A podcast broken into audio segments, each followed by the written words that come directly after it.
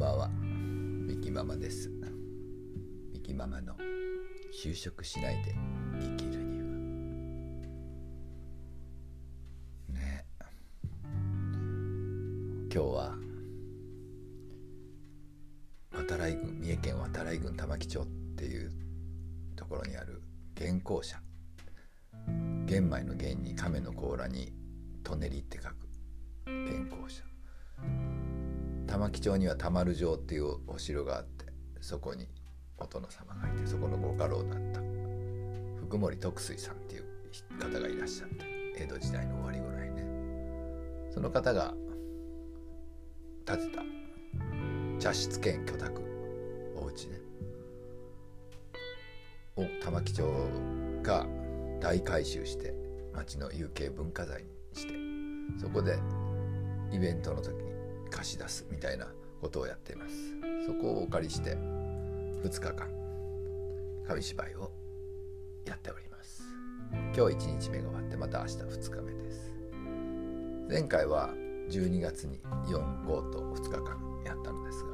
その時も大変ご好評いただきましてたくさんお客さんに来ていただいてねあのすごくいい時間を過ごせました。そこで春にままたやってほしいっていう一部の方のリクエストにお答えして私もすごく気に入ったし健康者の皆さんもすごくよくしてスタッフの皆さんもすごくよくしてくださるので、ね、ありがたいことにまた来てくださいとか言われてすごくあの歓迎的なムードであの気持ちよくやらせていただきました。本当にねあのお庭が広くてこう気持ちのいい空間です。風がふわーってもうお部屋お部屋まあもちろん開けっぱなしでね今のこの時期ですからね。お客さんとの距離もあの2メートル以上開けてであのちゃんとマウスガードもしましてね飛沫飛ばないように。でね飛沫飛ぶどころかね風がねあの横左右ももう襖という襖全部窓も開けて全部純日本家屋だからもう襖だからね風がものすごく通るのね。全然そういう心配もなくそんなだからお客様ねいっぱい来られてもまだ困るしと思ってちょっとあの宣伝も控えさせていただいてね。まあ知る人だけ来ていただくみたいな感じだったんで、ねあのちょうどいい程よい人数でね私も久しぶりにこのこの前やったのは3月かな。だから2ヶ月以上空いたからね。前は本当に月に3回ぐらいやってたんだけど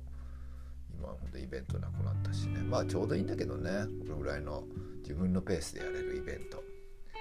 紙芝居っていうと皆さんどういうね印象っていうか普通紙芝居って言ったらさあの、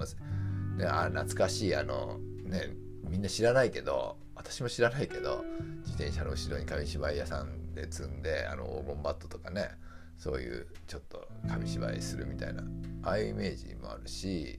私的にはやっぱり保育園の原体験よね紙芝居の。私大好きだったの紙芝居。あの保育園先生に読んでもらうやつがね。絵本よりも紙芝居が好きだった。で本当にねこれ一番前でねかぶりつきで見てた写真あるもの。それぐらいね紙芝居ってねすごくワクワクしたからね。紙をめくることになんか新しい物語が進んでいくみたいなね。私も作ろうと思ってでやってみたかったのよ。で私はあのお芝居とかを本当はやってみたかったんだけどずっと旅をしてたからそんな劇団に入ったらね、まあ、劇団で旅はできるんだけどやっぱり集団っていうのもちょっと苦手な感じなので、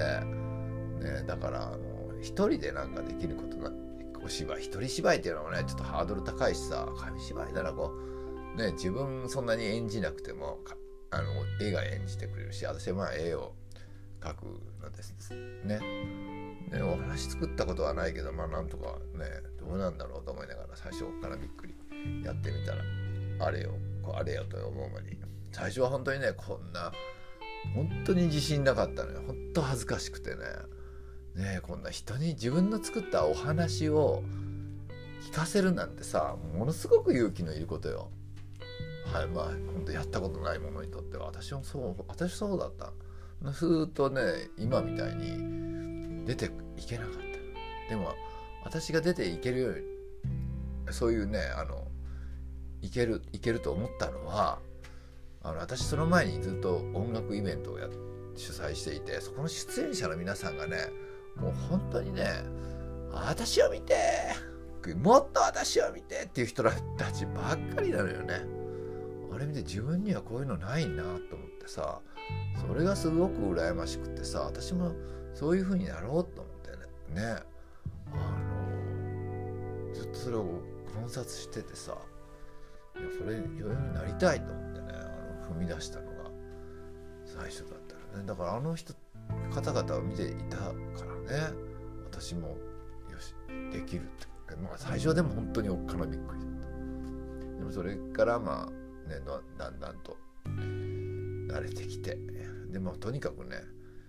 場数を踏もうと思ってね。それは最初の頃はもう本当にねどこでも出ようと思ってね。とにかく人前でやらせてもらえるところあれば全部行ってやらせてもらいました。そう,、まあ、そういうね経験をね積むっていうのは本当大事よね最初の頃はね。ということで明日また2日目をやります。ではまた明日のご報告させていただきますね。それではバイバイ。おやすみなさい。愛リスペクト感謝。本当に皆様ありがとうございます。